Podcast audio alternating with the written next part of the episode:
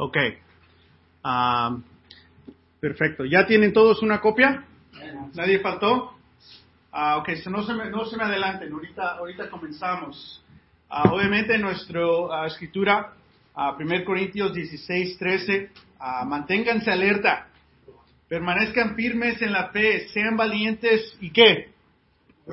Fuertes. Amén. Ah, entonces, un repaso aquí de lo que es ah, lo que Dios nos ha dado. Dios nos ha dado un mandato que obedecer, un trabajo que hacer y una mujer que amar. Y el hombre dijo, Ah, y la definición de hombre auténtico es rechaza la pasividad. Y estos papeles que tenemos, a unos nos gusta escribir, a unos no, pero es simplemente una herramienta para poder procesar todo este material que hemos tenido para que tú puedas escribir y encontrar ah, en verdad los ídolos que están ah, posiblemente ya en tu vida o los ídolos que quieren entrar a tu vida y mantenerse ahí. Entonces tenemos que rechazar la pasividad. Ah, amén.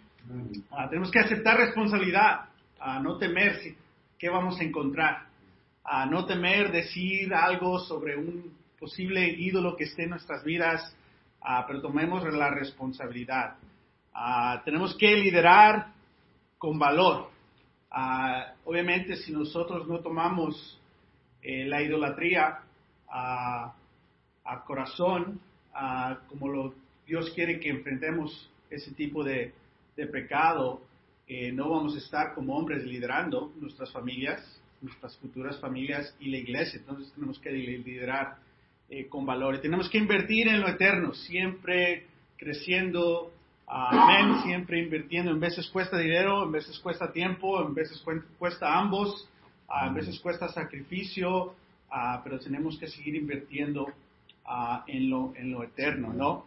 Somos hombres multidimensionales.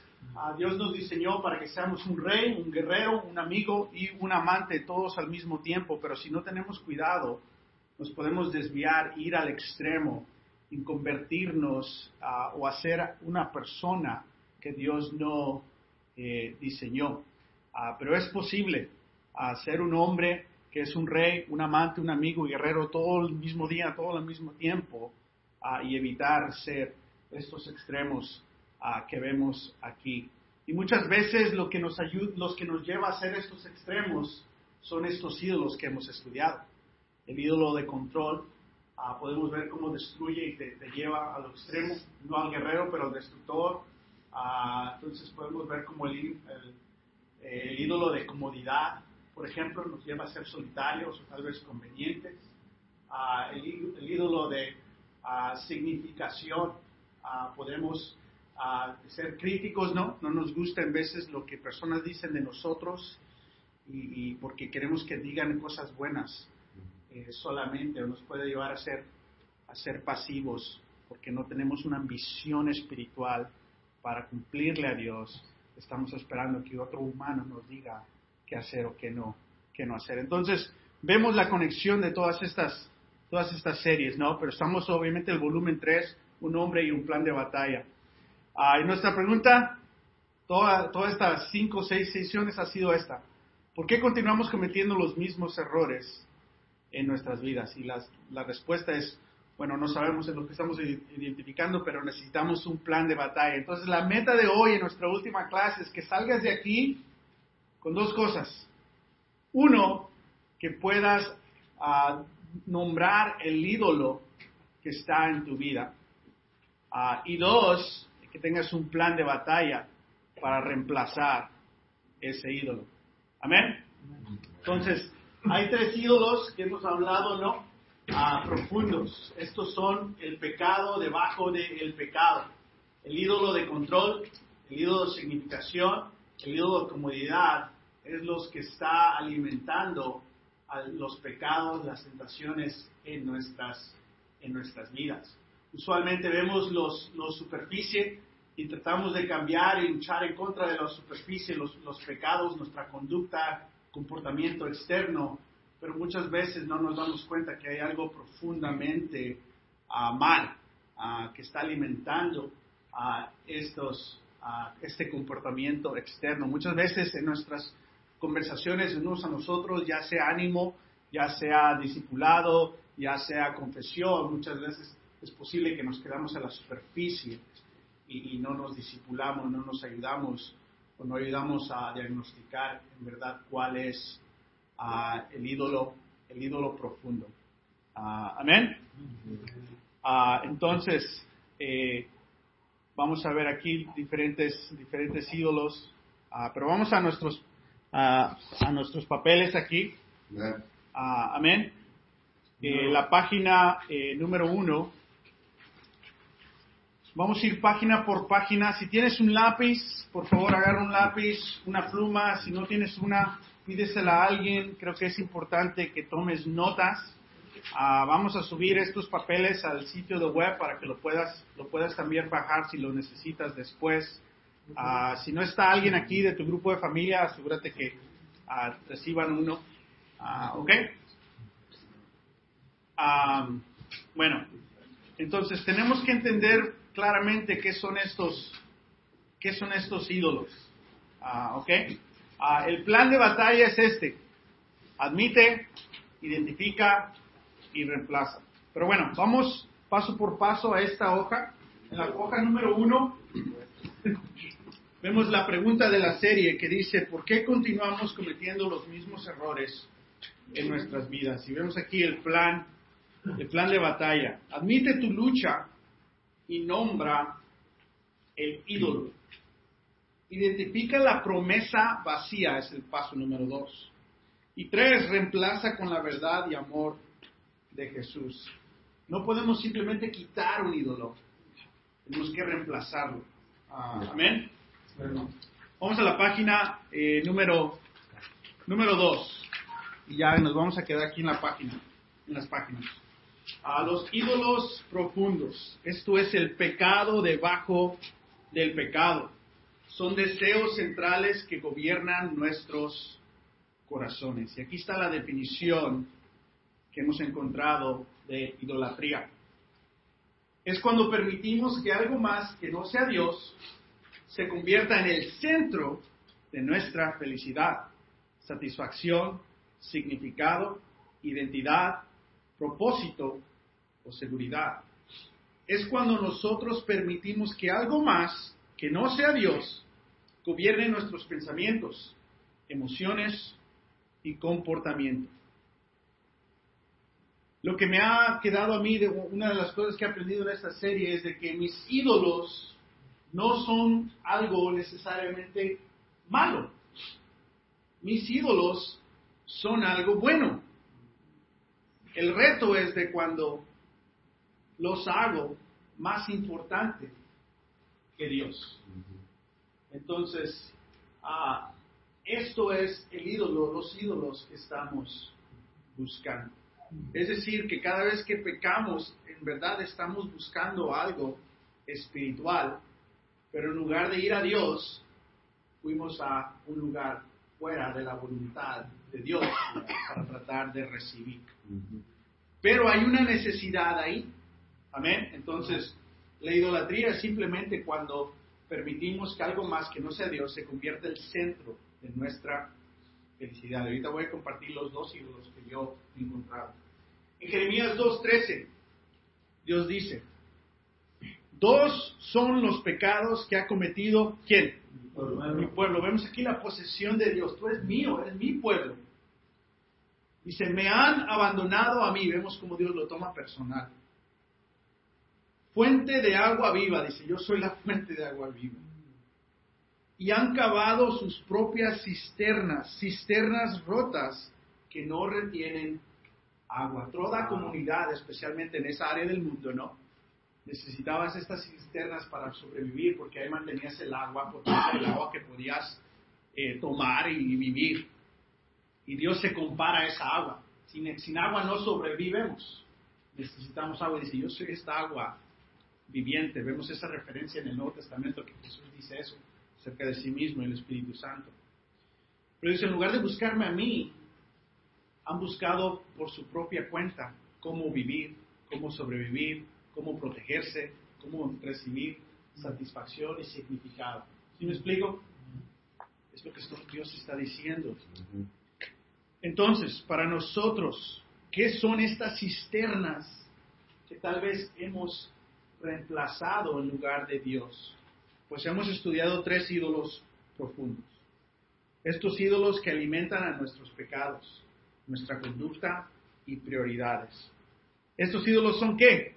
Control, significación, comodidad. ¿Cuál de los tres ídolos has identificado en ti mismo durante la serie? Para mí, yo he identificado el ídolo de control. Ah, para mí, ah, el ídolo de control se manifiesta en mi pensamiento, mi ah, responsabilidad liderando la iglesia. ¿Cómo este es un ídolo? Sí, Dios me ha dado una responsabilidad, no, de servir a la iglesia de tiempo completo. Es algo bueno. Amén. Gracias Dios por el llamado. No me lo merezco. No puedo hacerlo sin Él. Dice, ya lo noté, bro. Ah, este, pero he tomado esta responsabilidad y la, me he consumido tanto en la responsabilidad que me he puesto en una situación que yo pienso que estoy en control. ¿Sí me explico? Entonces he tomado algo bueno y lo he convertido en un ídolo donde lo que me consume en mis tiempos con Dios es responsabilidades de la iglesia, no Dios mismo. Y he luchado en conectarme con Dios ah, porque mi conexión emocional es mis responsabilidades de la iglesia. La solución no es, Martín, deja las responsabilidades a un lado. No, no, no. La solución es cómo puedo elevar a Dios para que Dios sea el centro de mis pensamientos, sin bajar la responsabilidad que tengo de la iglesia. ¿Sí me explico? Entonces, no he podido lograr yo ese balance. Creo que ya había compartido esto meses antes y lo hago un poco mejor y después me, me desvío otra vez donde estoy orando, pero solo estoy pensando en responsabilidades, eventos, cosas del calendario, retos, luchas, en lugar de deleitarme en mi relación con Dios. Entonces, el ídolo de control para mí es que he tomado la responsabilidad de mi vida, de liderar la iglesia, de servir la iglesia, y le he dejado que me consuma. Y ese se ha hecho un ídolo de control.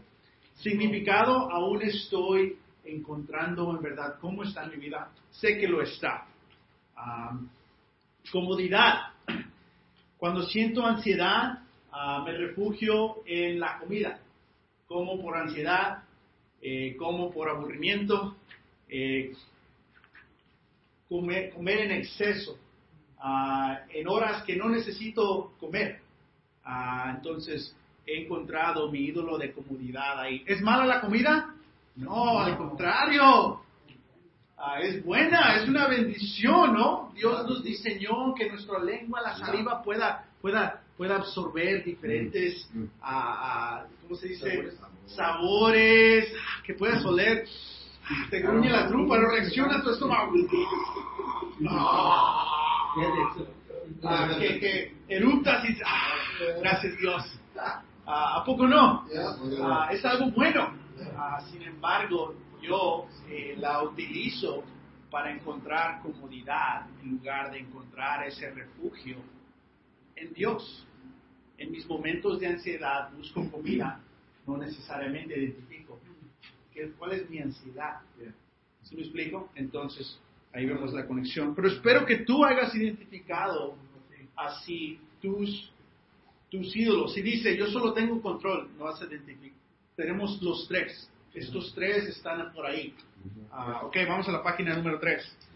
Preguntas de ah, diagnóstico para que te ayuden a encontrar tu ídolo. Y si, si lees algo y se te viene algo a la mente y dices, no, aquí está el Espíritu Santo diciéndome algo, escríbelo. Ah, ok, no me voy a pausar, a detener para que escribas, pero si te llega algo a la mente, te animo a que lo escribas. Ok. Y Ah, algo que ayuda para estas preguntas es no lo pienses mucho. Tú escribe. Ah, ok, porque a veces vas a querer acomodar. Ah, tú, tú escribe. Ah, amén. Nadie va a leer tus notas. Ah, ¿Ok? Ah, ¿Qué es lo que, de lo que más me preocupa? Escribe. ¿De qué te preocupas más?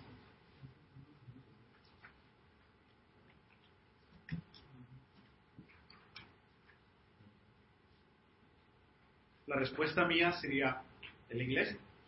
Es lo que me preocupa más. Ah, ah, ¿Qué causaría o causa infelicidad en mi vida si no lo tengo, logro o pierdo?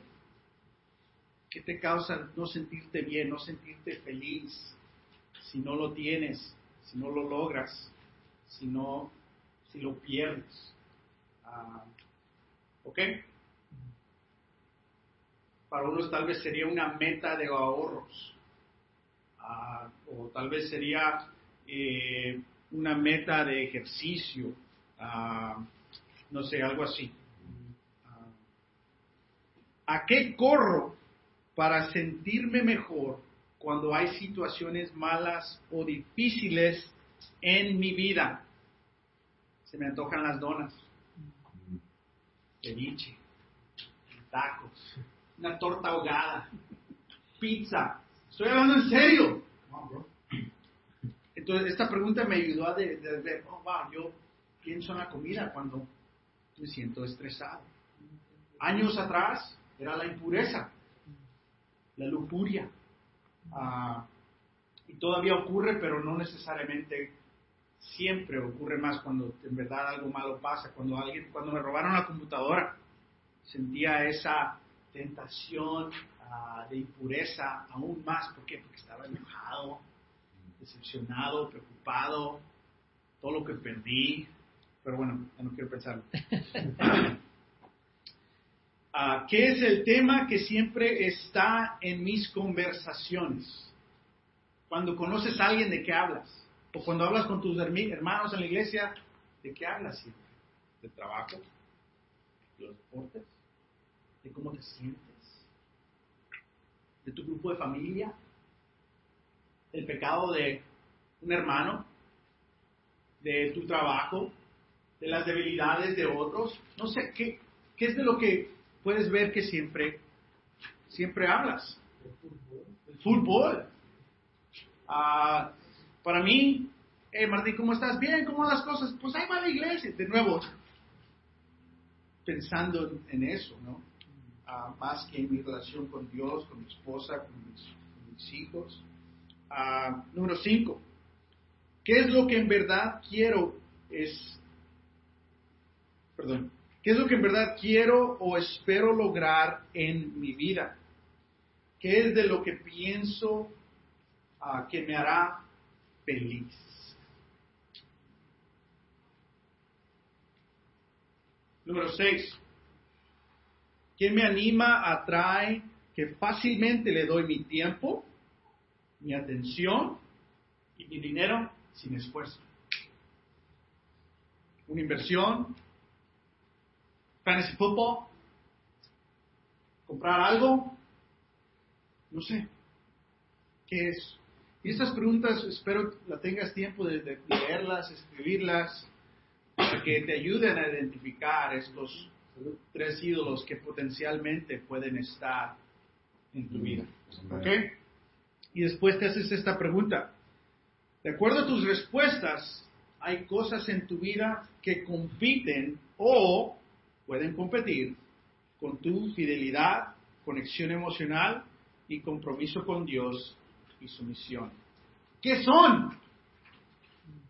Mis responsabilidades de la iglesia y la comida. Son dos cosas que he identificado. Espero, quisiera que fuera algo más, que no fuera comida, para sentirme más hombre. Pero es eso.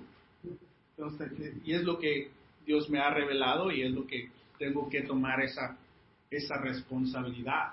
Ah, amén. Uh, entonces, espero que inviertas en lo eterno, rechaces la pasividad, lideres eh, con valor, te des el tiempo de diagnosticar que consume tu pensamiento, que consume tus emociones, que consume tus conversaciones, para que puedas identificar, hey, algo está compitiendo con Dios, sí o no. Porque si algo está compitiendo con Dios, tenemos que tomarlo personal. Amén. Y usualmente es algo bueno, pero tenemos que poner a Dios primero. Amén. Amén. Entonces vamos a la cuarta página, hablando ya específicamente de estos tres ídolos. Comenzamos con el ídolo de control, que lo hablamos hace una semana. Admite tu lucha y nombra el ídolo. El ídolo de control en mi vida es o puede ser, yo he identificado el mío, espero tú y hayas identificado el tuyo, y ahí puedes escribirlo. Ah, amén. Dos, identifica la mentira que promete.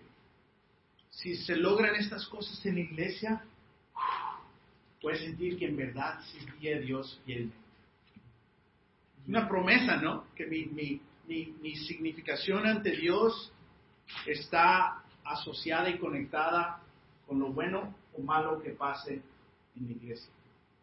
Ah, ah, entonces tienes que identificar la mentira que promete ese ídolo de control.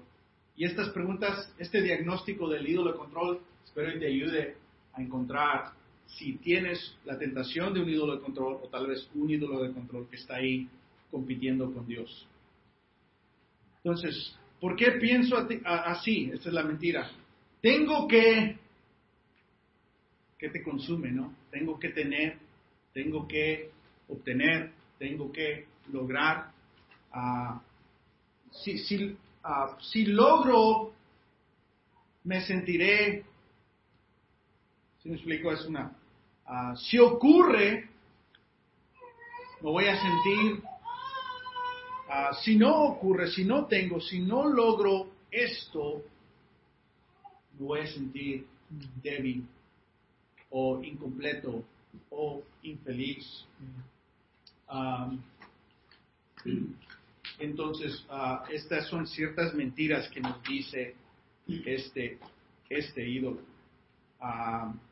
Si tengo esto, voy a ser, si logro esto, me voy a sentir si solamente pudiera ah, lograr esto, yo entonces yo podría hacer, ah, entonces son ciertas mentiras, no.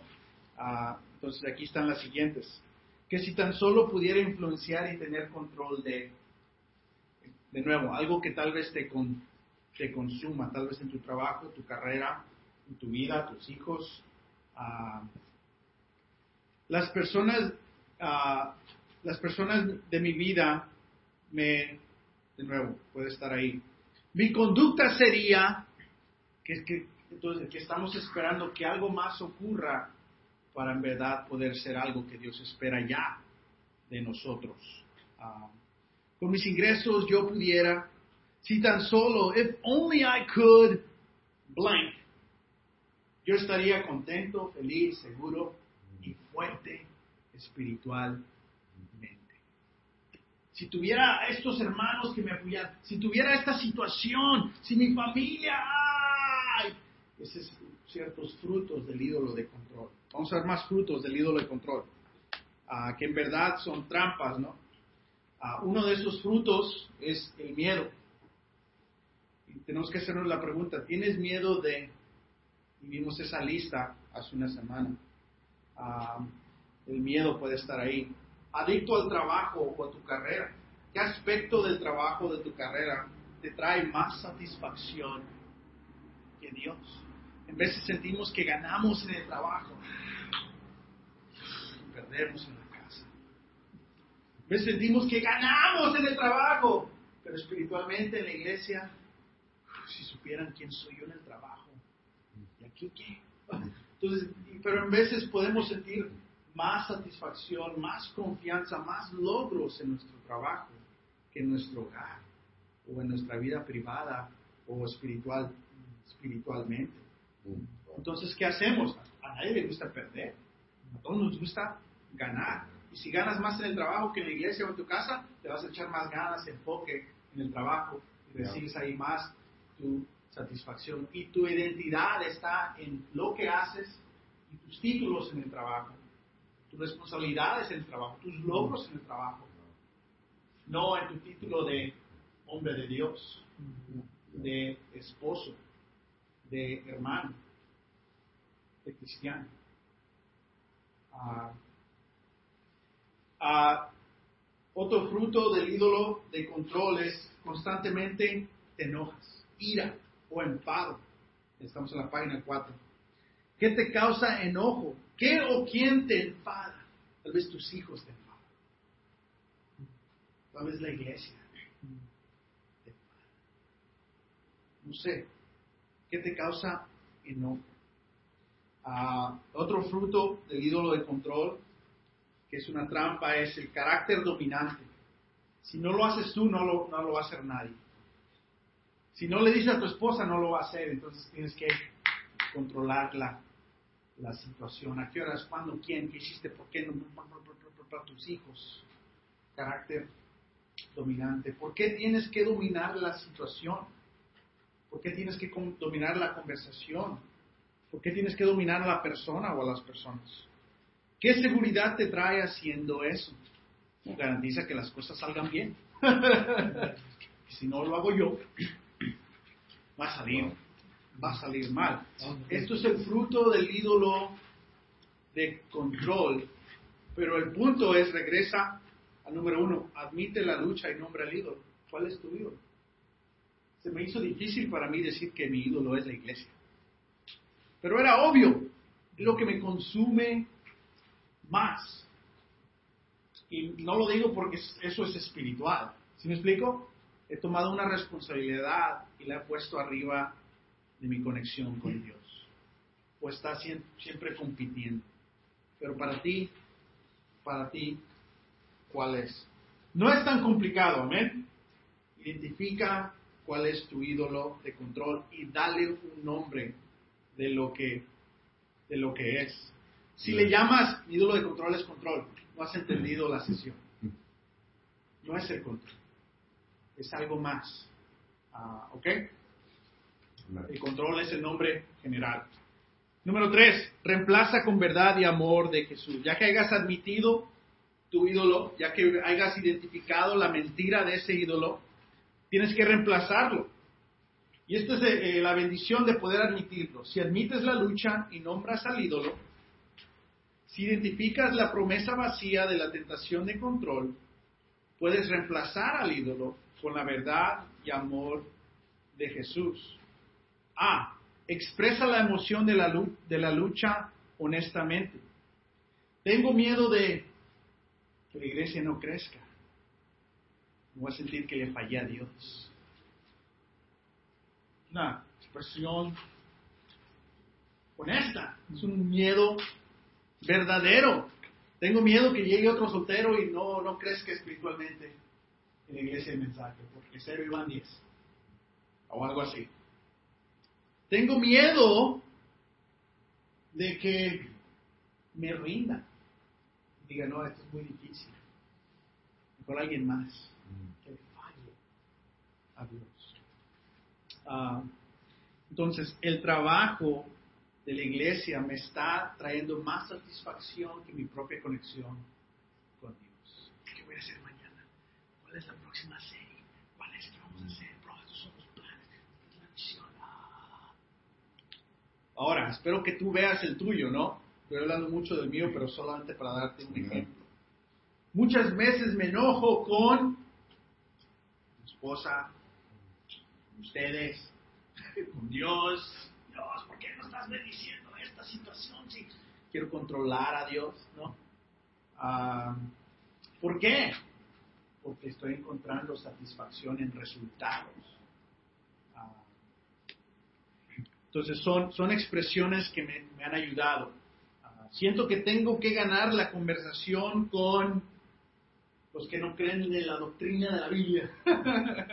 no sé, ¿por qué? Porque me da miedo por lo que puede pasar con ellos o con otras y es mi responsabilidad. Le tengo que decir a Dios, hey, tú sabías de esto, pero ¿por qué no hiciste nada? ¿Por qué fuiste con... ¡Ah! Y eso me consume. Después quiero donas y pizza. B. Puedes después encontrar unas escrituras para que reemplazcas tu emoción de miedo o la emoción de logros del trabajo o la emoción de ira o enfado y el dominio con qué? Con verdad. Entonces yo tengo que encontrar escrituras que no me quiten la responsabilidad que tengo, pero que me den una perspectiva diferente, una convicción diferente, una emoción diferente, para que pueda servir a Dios, conectarme con Dios, pero aún siendo fiel a mis responsabilidades. Ah, espero y puedas nombrar cuál es tu ídolo de control. Ah, sin dar mucha explicación, ¿Alguien aquí puede nombrar o quiere compartir cuál es su ídolo de control? Marco. Ah, para mí también es uh, el coro. Okay. Casi todo el tiempo estoy hablando del coro. Okay. Y igual tengo las mismas preocupaciones que te escucho, son las mismas preocupaciones. Okay analizo el recogido del coro, analizo que ahora llego yo. ¿Cuál es la diferencia? ok. Uh, y uh, yo veo que más es, uh, es el control. Ok. Y la significación de poder lograr algo. Ok. De poder sentir de que llegué y hice una no siento que no siento que es como una arrogancia pero siento que una significación de decir llegué y hice una diferencia. Ok, eso sería el miedo todavía de que no logré un impacto, no logré un cambio. Eso, todavía es, lo que control. lo que escucho hablar de ti, de, miedo, de, de, que, de que no, no haya un cambio, el, miedo de que no haya un crecimiento, el de que no venga otro músico estable, okay. el miedo a, a, lo mismo, decir, a lo mejor esto no es para mí, okay. a lo mejor es una señal, no es para mí, por me retiro. Uh todo eso porque quiero control, porque quiero significación, quiero lograr algo. perfecto. Ah, ahora, muchos de nosotros tal vez no tienen nada que ver con la iglesia, tiene todo que ver con el trabajo, tiene todo que ver con tu familia, tiene todo que ver con tus finanzas, tiene todo que ver con tu familia en otro país o, tu salud. Ah, pero bueno, usualmente es algo bueno todo lo que nombré, pero a veces es el centro de tu vida, no necesariamente Dios. ¿Ok? Ok, significación. Ídolo número dos. Admite la lucha y nombra el ídolo. Este no lo he podido lo nombrar, pero sé que está ahí. Ah, el ídolo de significación en mi vida es, y no lo he podido lograr. Amén. Ah, pero, ¿qué es? Ah, y cuando digo no lo he podido nombrar es porque no, no lo encuentro, no le he podido dar un nombre, porque todo lo que está aquí describe este ídolo para mí. Identifica la mentira que promete. ¿Qué promete el ídolo de significación? Es esta la mentira, lo que promete. Si una cierta persona o un cierto grupo o mis colegas de profesión, si me encuentran digno de atención o amor, si, si reconocen mi valor o grandeza, siempre y cuando no sea avergonzado ante ellos. Entonces seré importante y aceptable. Y tal vez este para uno de nosotros es el ídolo dominante en nuestras vidas, donde estás constantemente preocupado o buscando la, aprobación de otras personas. Cuando te dicen, bro, tú eres espiritual. Bro, bien hecho Mírame a mí, mírame a mí, mírame a mí. Es nuestra motivación porque esas palabras nos animan muchísimo. Y tal vez tu esposa no te las da y le buscas en el trabajo lo que te diga, la significación. Tu motivación no, es, no es el dinero, es lo que va a lograr tu compañía, es lo que va a lograr tu trabajo, es lo que, lo que van a decir las personas de ti. Mira, este ayudó a toda la familia. ¿Es algo bueno? Todo eso sí, pero cuando es, encontramos más significado en las, lo que dice otra persona de nosotros, más de lo que Dios dice de nosotros. Entonces vamos a vivir para la aprobación de personas, no para Dios. Y vas a quedar agotado, porque no vas a poder complacer a todos. Entonces, esta es la mentira de, del ídolo de significación. Página número 6. La mentira del ídolo de significación es, aquí van varias situaciones que tal vez te pueden ayudar a diagnosticar el ídolo de significación en tu vida. Usualmente, me aseguro que ah, me noten y digan de mí que soy, que es lo que te encanta que te digan, de que digan de ti, no estés bien trabajador.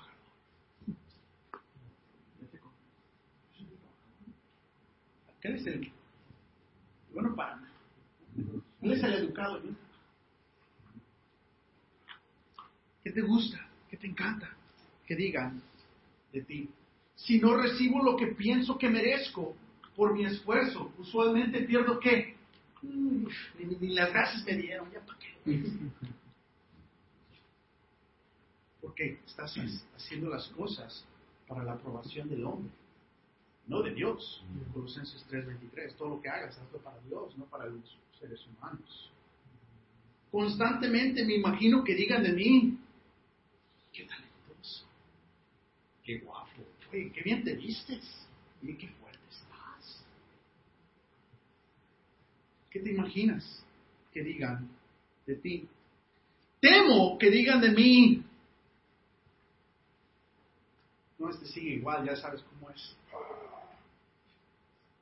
Y me motiva a ser y ser que a veces tenemos miedo de qué va a decir la suegra de nosotros, qué va a decir mamá de nosotros, porque nos lo ha dicho toda la vida, qué va a decir nuestros hijos, qué va a decir los vecinos de nosotros.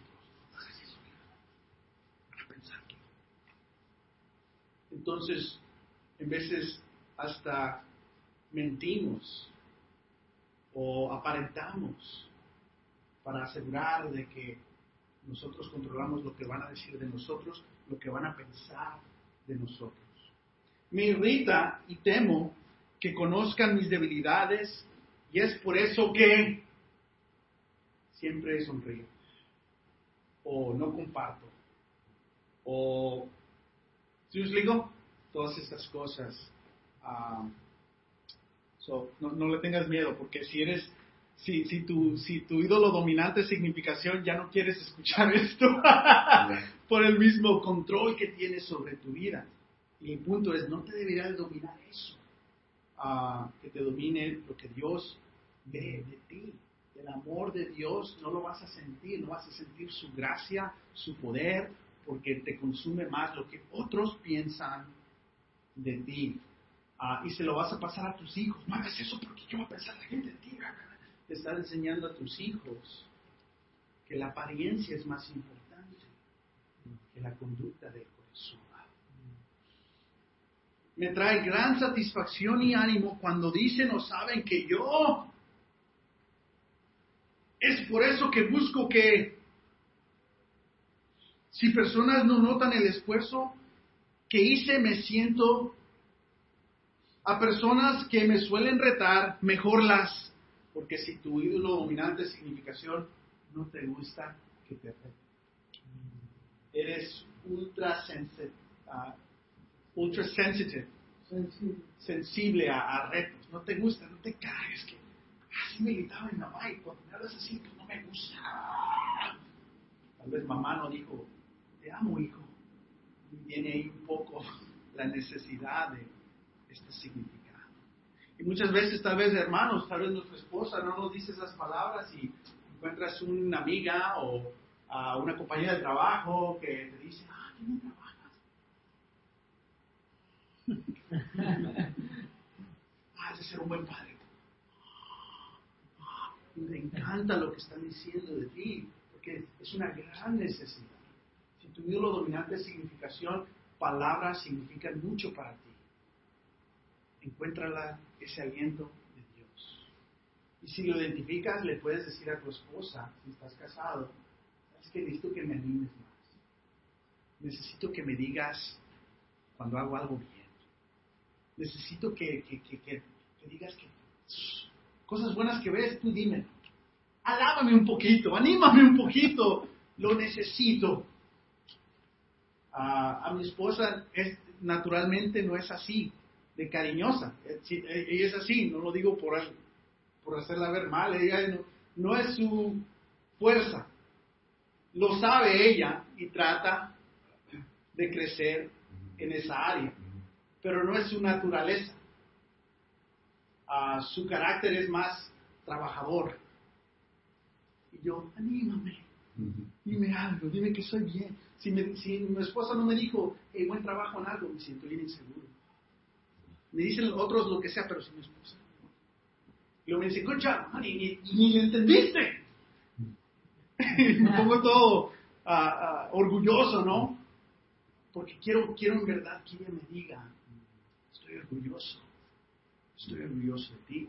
Recuerdo una vez, estamos en una conferencia y se, sube un ministro y está predicando, o va a predicar, está haciendo su introducción y introduciéndose, está hablando de su esposa y le dice, antes de subir, mi esposa me dijo, estoy tan orgulloso de ti, me inspiras, te amo.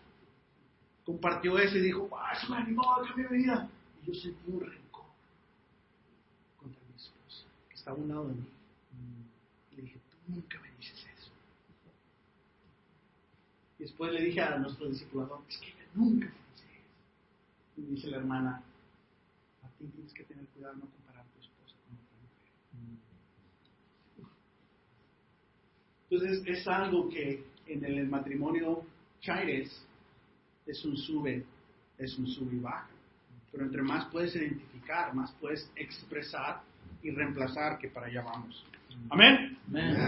Ah, los frutos del ídolo de significación, que también son trampas, y aquí está la trampa del, ídolo de significación.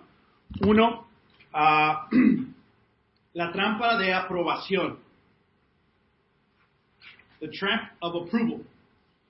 Cuando nos importa más lo que persona o personas piensan de nosotros que lo que piensa Dios de nosotros cuando las opiniones de otros traen más satisfacción que la voluntad de Dios en mi corazón, conducta y palabras. Donde sirves a la iglesia para que te digan, eres grande. Necesitas un título para servir. Al punto que te consumes con lo que digan, piensen, no digan o no piensen de ti. Todavía tenemos personas, hermanos o familiares en nuestras vidas que nos caen mal porque dijeron algo mal de ti. Ni en cuenta que te ofendieron, pero tú te recuerdas. Y tienes a personas que dijeron tantas cosas buenas de ti que las amo. Las amo con todo mi corazón. Ah, pero si me retan, no nos llevamos bien. Nuestros, nuestros caracteres son diferentes porque queremos controlar la situación para recibir ese aliento al punto que consumes, uh, que te consumes con lo que digan, piensen, no digan o no piensen de ti. Te trae desánimo, ansiedad, al punto que sueles mentir y al punto que tienes un bajo autoestima. No se te, no te anima tanto y te sientes desanimado. No, es que este grupo tal vez es verdad, nadie me llama, tal vez es verdad, pero tiene mucho control influencia eso en ti, tienes que tener cuidado. ¿Ok? Suele sobre reaccionar con irritación o silencio, just shut down. Cuando alguien te critica, te reta o cuestiona tu intención. Gálatas 1.10. ¿Qué busco con esto? ¿Ganarme la aprobación humana de, o la de Dios? ¿Piensan que procuro agrandar a los demás, agradar a los demás? Si yo buscara agradar a otros, no sería siervo de Cristo. ¿Qué nos da? Nos da una ventana al mundo de Pablo. Pablo batalla con el ídolo de significación. Toda su vida creció en esa cultura. Tú vas a ser grande, tú vas a ser un líder, fíjate lo que eres. Oh, Pablo, Pablo, Pablo, ahí va Pablo ¿no? Porque era, ese, entonces él todavía batalla con esto. Galatas 1 acaba de decir, si alguien más predica algo diferente, está condenado. ¿Por qué, creen que digo esto? ¿Para la aprobación de hombre o la aprobación de Dios? ¡Wow! si yo estoy a buscar agradar al hombre, no sería un siervo de Dios. Él dice, sí, si, si, te, importa más los que dicen de ti, lo que personas dicen de ti, corres el peligro de no ser un buen siervo a Dios. Es un ídolo muy peligroso. No me gusta decepcionar a las personas, ¿por qué? No me gusta quedar mal, ¿por qué? Si, si vas, al restaurante y te traen la comida y no es lo que tú quieres, no, te da pena. No, sí, sí me lo como. No quieres decepcionar, no quieres incomodar, no, mejor ahí la comida salada o fría, pero no quieres incomodar. Uh, usualmente nuestras esposas, no, al contrario, hey, está malo, esto. Ah, ¿Qué van a pensar de nosotros? Así, así, así, me cobraron más, pero así, así, así. Significación, tenemos, somos tímidos, uh, nos hace pasivos. ¿Por qué? ¿Qué van a pensar de mí? Somos esclavos a ese, ese tipo de juicio de otras personas. Cuando Dios dice, hey, nadie te puede juzgar, solo yo. Amén. Cuando Dios expone tus verdaderos motivos, pecaminosos y no sabes qué hacer, porque a veces nuestro orgullo sale, ¿no? Nuestro pecado sale y lo... ¡ah! ahí va mi ¡ah! y a veces no sabes qué hacer cuando te ves mal. Lo que deberíamos hacer es, amén, gracias Dios, has expuesto mi corazón, veo mi pecado, ayúdame, perdóname, pero a veces, porque nos importa tanto que piensan de nosotros, no sabemos qué hacer y nos guardamos rencor, miedo, ira, o tal vez buscamos otro grupo más conveniente, porque no sabemos qué hacer. El punto es, tenemos que saber qué, qué hacer. Ah, te consume lo que piensan de ti más de lo que Dios ha hecho y por qué lo ha hecho. ¿Por qué Dios te puso en esa situación? ¿Por qué Dios expuso eso de tu carácter? Dios está queriendo hacer algo, no para condenarte, pero para fortalecerte, sanarte, tener más pureza de tu corazón. Dios está en control y a veces Dios te disciplina públicamente. Pero no lo hace para vergonzarte, pero para, para enseñarte cosas. Mm. En veces otras personas ven tu pecado que tú no ves. Y, Dios nos manda que te digan. ¿Por qué? Oye, he notado que... Y a veces no sabes qué hacer, lo tomas como una crítica en lugar de, hmm, ¿sabes qué? Estaba orando por eso. Dios, ayúdame a crecer. Y alguien te diga, ¿qué? Who are you to tell me Cuando Dios está respondiendo tu, tu, tu, oración. Ah, ¿Amén? Trampa de reconocimiento. Esta trampa está basada en el orgullo. Ah, hay un hambre por ser admirado te comparas con otras personas. Yo soy mejor que esta persona en esto. Yo tengo más talento que esta persona en esto. Este, no me gusta la convicción de este hermano. Porque sabes que tú tienes una buena convicción en eso, ¿no? Ah, y lo que se reconoce de otros, pero no de ti, en veces, le diste crédito a este hermano. Toda mi vida yo he hecho eso. porque tenemos, tenemos esa, esa hambre de reconocimiento. Ah, cuando te sientes profundamente lastimado porque no recibiste el reconocimiento que te mereces o piensas que te mereces. Y me imagino que sí te lo mereces. Porque has hecho ese esfuerzo, ese trabajo, ese sacrificio, pero a veces no se te da. Ah, y te deprime al punto de que olvidas tus convicciones. Ah, cuando una cierta persona no te reconoce o no se te reconoce de una cierta manera, me reconociste, pero no de la manera que yo me lo merezco. Ah, o te lastima al punto que lo tomas personal. No, ese hermano me lastimó muchísimo. Y ya no le hablas. Todos nos vamos a lastimar, tenemos que ir a hablar con esos hermanos. Ah, después de, quizás sientes distancia con esa persona. Esa es la trampa de reconocimiento. Ahora, quiero aclarar, todos necesitamos aprobación. Es algo bueno. Reconocimiento es algo bueno se hace un ídolo cuando lo buscamos en personas más que en Dios. Trampa de relación. Ahí va los solteros. Cuando sientes la tentación o emoción de sentirte incompleto, o you feel less than, porque no tienes novia. No estoy completo, no soy un humano completo porque no estoy casado, soy medio humano, que no tengo otra. Y a veces en la iglesia te hacen sentir así, ¿cuándo te vas a casar? Oh, Come on, don't say that. ¿Tú estás soltero, bro? Vale, ¿qué estás esperando? Obviamente te lo dice el hermano casado, ¿verdad? Ah, o públicamente soltero, güey, Desde la cultura te hace sentir que no eres una persona completa porque aún estás soltero. Cuando la Biblia dice algo totalmente completo. Amén. Cuando quizás te encuentres soltero o quizás te encuentras soltero otra vez y te sientes vacío, incompleto, y dices, lo que me va a sentir mejor es casarme otra vez o tener una novia. y piensas que esa va a ser la solución del vacío que sientes.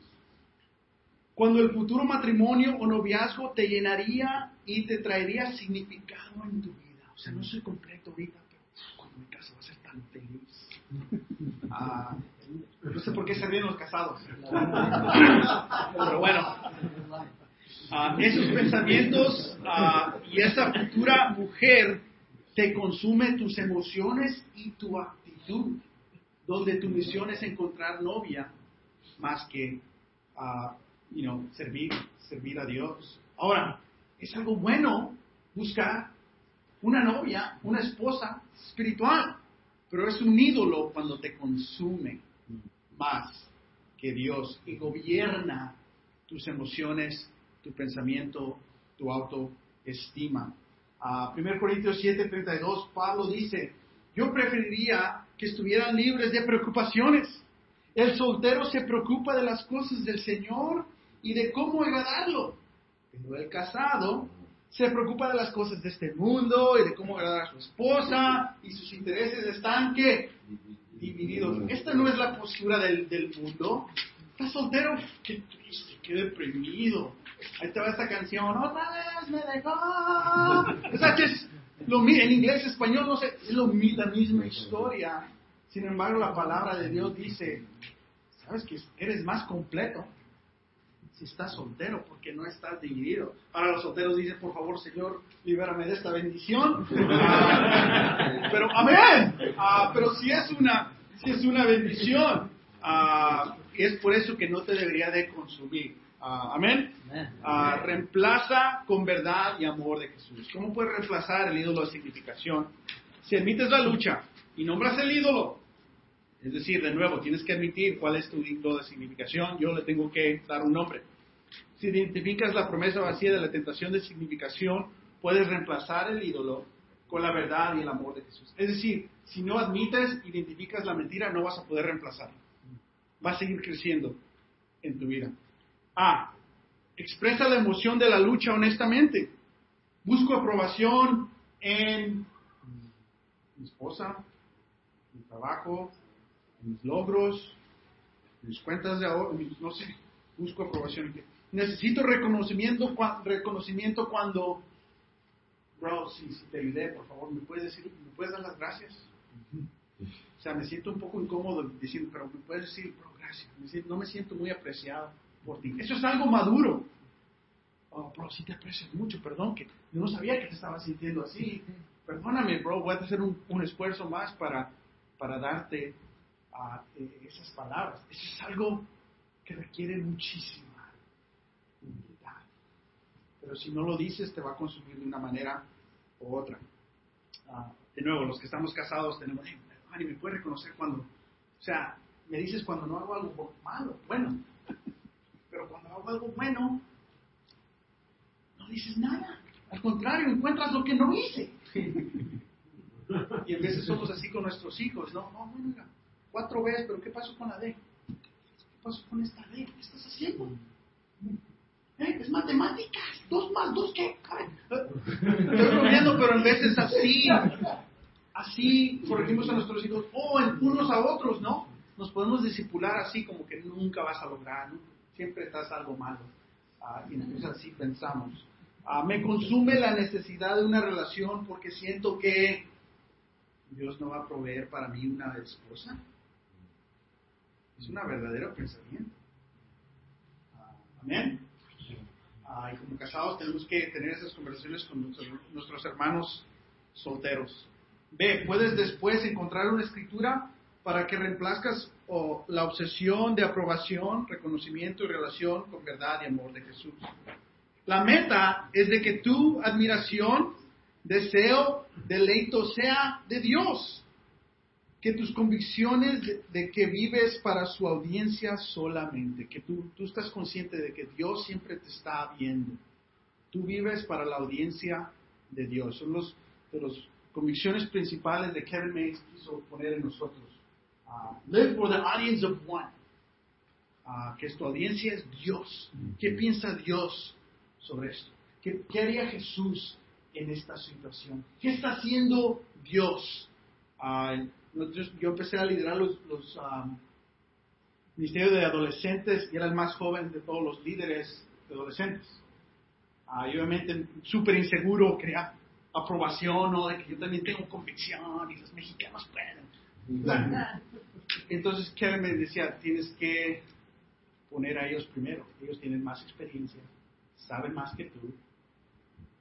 Ok, ya me siento inseguro, Kevin.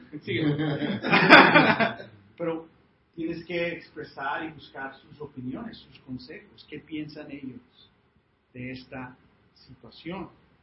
Ah, y cuando te reten, me empezaron a retar los papás. la, la, razón número uno por qué líderes de adolescentes ya no quieren liderar son los papás. Porque los papás siempre notan lo, lo malo, no lo bueno, lo que está fallando, no lo bueno, lo que no hiciste, no lo que estás haciendo. Y luego sus hijos siempre se quejan de lo malo. Y, en el hogar, pues, no eres nada porque solo tus hijos, sus hijos están diciendo, Ay, Y que al uno de sus mensajes es, pon todas tus emociones a un lado. Put all your emotions aside. ¿Qué está diciendo Dios? ¿Qué está diciendo Dios? Si un por ciento de lo que dice es verdad, voy a agarrar el un por ciento, voy a cambiar ese un por ciento. Es una perspectiva totalmente diferente a mí, a lo que yo tengo. Y esa es la manera de reemplazar. Estudia el rey Saúl en segundo, primero y segundo Samuel contra Juan el Bautista. Ese es un estudio de dos personas que puedes ver. Al leer a, Jesús en el Evangelio de Mateo y Juan, ves ahí cómo Jesús reemplaza y, corrige el la significación. Jesús contra Pedro, Jesús contra Pilato, vemos ese, ese reto entre qué dice Dios o qué dice el hombre. Ah, amén. Ah, ok, ah, por último, comodidad. Admite la lucha y nombra el ídolo. el ídolo de comodidad de mi vida es identifica la mentira que promete. el ídolo de comodidad, esto es lo que promete. Si me mantengo física y mentalmente calmado o relajado, si puedo minimizar mi esfuerzo, evitar el estrés me sentiría mejor. ¿Es algo bueno esto? Oye, sí, me encanta esa definición.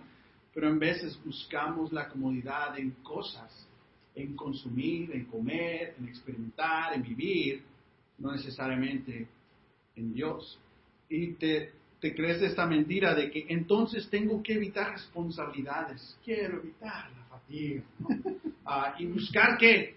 Diversión satisfacción y aventuras electrizantes, ya sea aventuras en hacer cosas o sentir o lo que sea. Mi vida sería mejor. Temes aburrirte, porque si te aburres, empiezas a pensar todo lo que tienes que cambiar en tu carácter.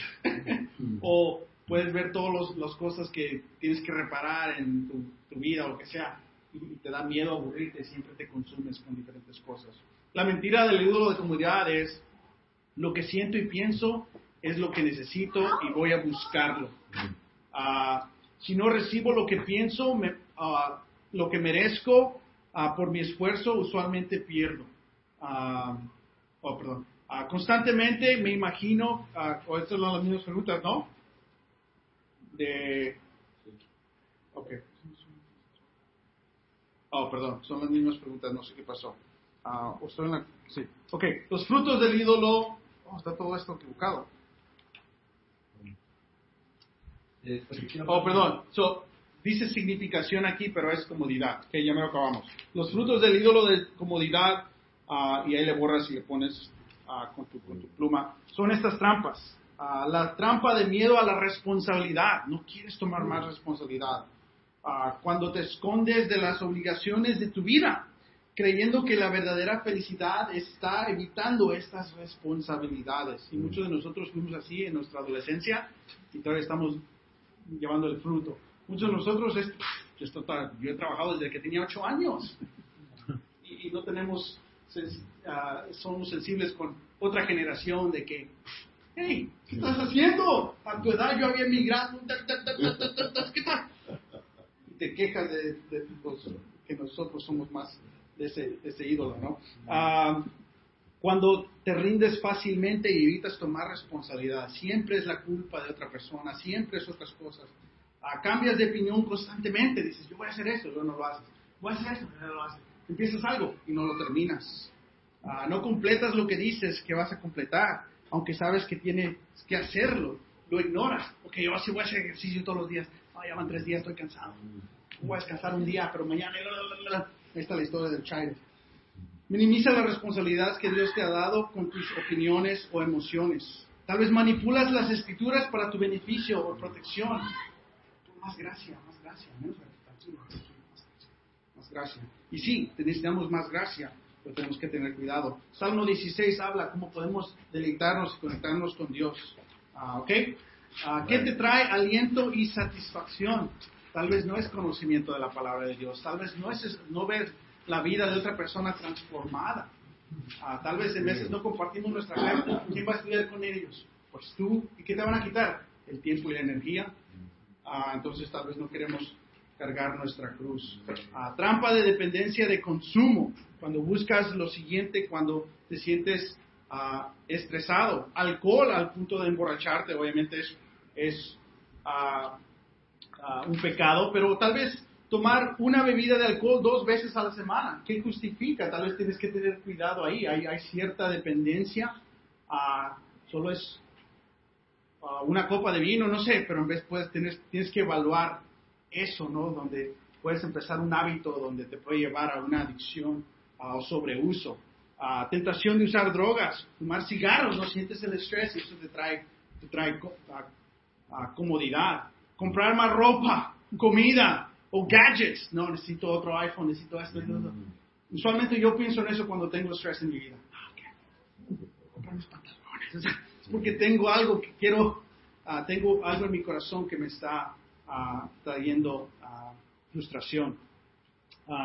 sobre, sobre ver deportes, sobre hacer ejercicio, sobre dormir. tal vez impurezas de tu corazón, de tu mente, o como hemos hablado, consumir pornografía trampa de escapatorias, buscar no aburrirte para no pensar, confrontar o evaluar la situación. sientes dolor en tu vida, dificultades y buscas alivio en escapatorias, no necesariamente darle frente a la realidad. Entonces tienes que reemplazar, obviamente, como hablamos, la verdad y amor de Jesús. Si admites la lucha y nombras el ídolo, si identificas las promesas vacías de la tentación de comodidad, puedes reemplazar al ídolo con la verdad y amor de Jesús. Expresa la emoción y lucha honestamente. Me siento ansioso por... Quiero encontrar relajación en y en Dios porque y no en Dios porque en veces no queremos ir a Dios porque pensamos Dios me va a retar. No me puedo quejar con Dios porque tengo que tener un corazón correcto con Dios. Y a veces no, a veces vemos los salmos y mitad de los salmos es una queja contra Dios, like, oh, estás leyendo y wow, puedes decirle eso a Dios. uh, usualmente es el cambio de corazón al final del, salmo. Quiero escapar de la responsabilidad. ¿Qué responsabilidad no te gusta? No estás disfrutando cierta responsabilidad. Y consumir. Ah, ¿Y qué quieres consumir y por qué? Ah, puedes ah, después encontrar unas escrituras, unas escrituras para que reemplazcas y encuentres la verdadera comodidad que necesitas en Dios con su verdad y amor por por ti. La meta es que tu paz, seguridad, descanso y deleite sea Él, por Él y con Él. Hermanos, aquí les dejo esto, espero que lo puedan leer y consumir para que identifiquen esos ídolos, admitan lo que son, uh, identifiquen esa mentira y puedan reemplazar para que sigan creciendo uh, en su fe uh, como hombres auténticos. Amén. Amén. Están despedidos.